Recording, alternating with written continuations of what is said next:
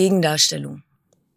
Im Rahmen der Podcast-Reihe Erfindung eines Verbrechens, der Fall Diogo, beschäftigt sich die Berliner Zeitung mit Fernsehberichten des Mitteldeutschen Rundfunks MDR unserer beiden Autoren Christian Bergmann und Tom Fugmann zum gewaltsamen Tod des mosambikanischen DDR-Vertragsarbeiters Manuel Diogo im Jahr 1986.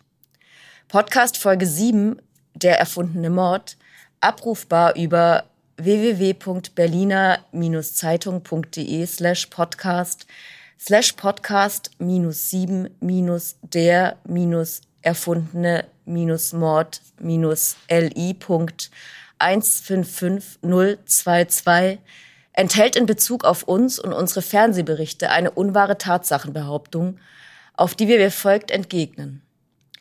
Ulrich van der Heiden sagt zu einem Telefonat mit Christian Bergmann, Zitat, den habe ich gleich gefragt, ob er von der AfD bezahlt wird. Zitat Ende. Hierzu stellen wir fest, diese Frage gab es nicht.